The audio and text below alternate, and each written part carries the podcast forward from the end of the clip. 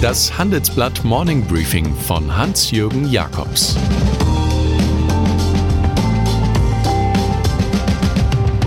Guten Morgen allerseits. Heute ist Freitag, der 18. Oktober und das sind unsere Themen. Was uns Paul Collier sagt, Roland Bergers tragischer Selbstbetrug und Ösils Rassismuskritik. Wenn sich in der westlichen Gesellschaft ein Leitbild erledigt hat, dann ist es mit Sicherheit das von Jeremy Bentham.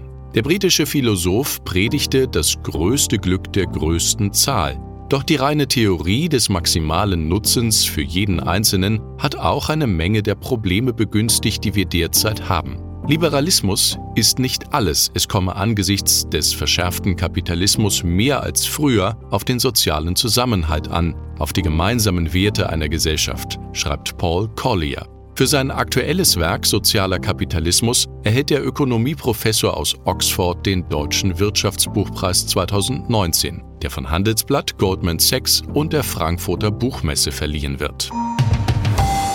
Bei der Preisverleihung gestern Abend im Rahmen der Frankfurter Buchmesse betonte Sir Paul, dass die Gesellschaft eine neue Ethik und Moralität brauche, da habe es eine Erosion gegeben. Nötig sei Mitgefühl. Auf Parteien und die Regierung setzt er wenig Hoffnung, wohl aber auf die Bürger, die sich organisieren. In seinem sehr persönlich gehaltenen Buch, das etwa die Nöte seiner sozial deklassierten Cousine erzählt, geht Collier auch auf den tiefen Graben zwischen London und den Provinzen ein. Er plädiert für eine höhere Steuer auf Grund- und Hausbesitz in den Städten und diese Einnahmen sollten in Strukturförderung fließen. Auch Professor Herfried Münkler, der die Keynote hielt, thematisierte den Zusammenhalt einer Gesellschaft. Die Strickleitern, auf denen man von der unteren in die obere Mitte der Gesellschaft aufsteigen konnte, würden gerade eingezogen.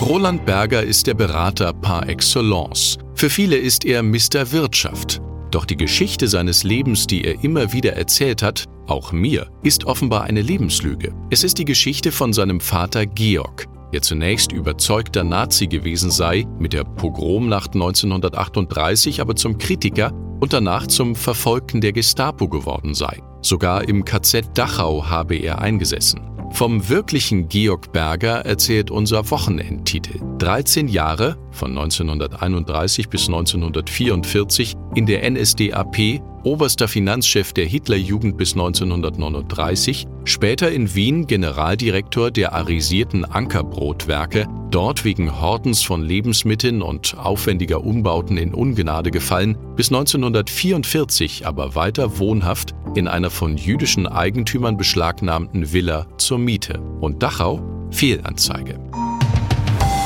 Mit dem Schicksal des Vaters hat Roland Berger stets öffentlich die Etablierung der eigenen Stiftung begründet. Jetzt bilanziert er über die inkorrekten Erinnerungen. Wenn Sie so wollen, ja, dann war es wohl ein ungewollter tragischer Selbstbetrug, den ich mir da habe zu Schulden kommen lassen. Er hat jetzt Historiker wie Michael Wolfsohn an sein derzeit ehrgeizigstes Projekt gesetzt, die historische Wahrheit. Er befindet sich mit dem Aufklärungsbedarf in guter Gesellschaft. Viele Beispiele der letzten 20 Jahre, wie Balsen, Bertelsmann, Quandt oder Hugo Boss, zeigen das.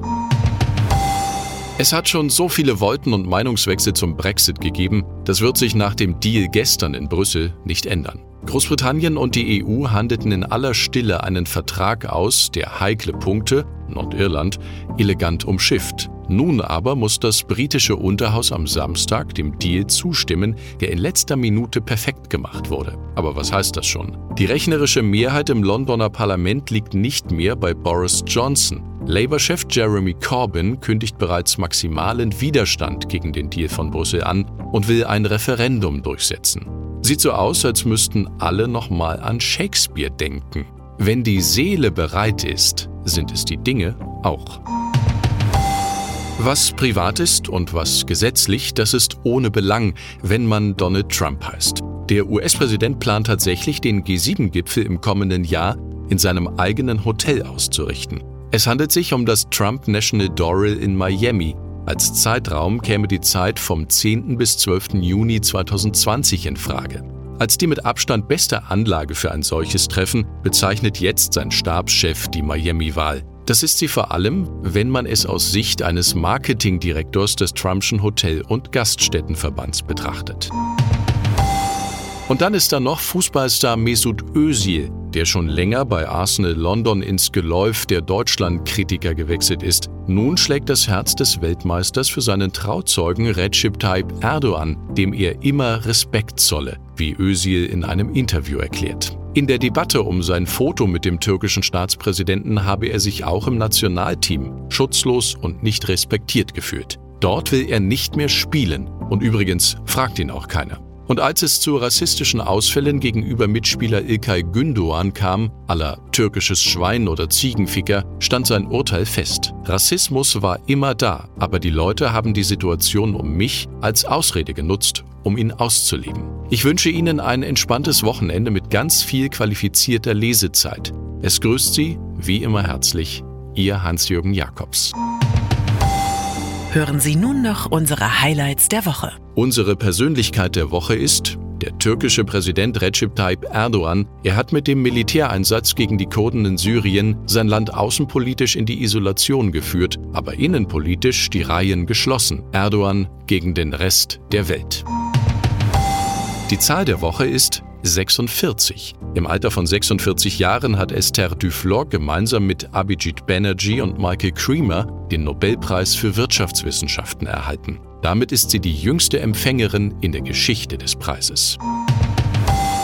Und das Zitat der Woche kommt von EU-Kommissionspräsident Jean-Claude Juncker. Wo ein Wille ist, ist auch ein Deal. Wir haben einen freut er sich in Brüssel. Wenn das Parlament in London zustimmt, dann wird der Deal zum geordneten Brexit.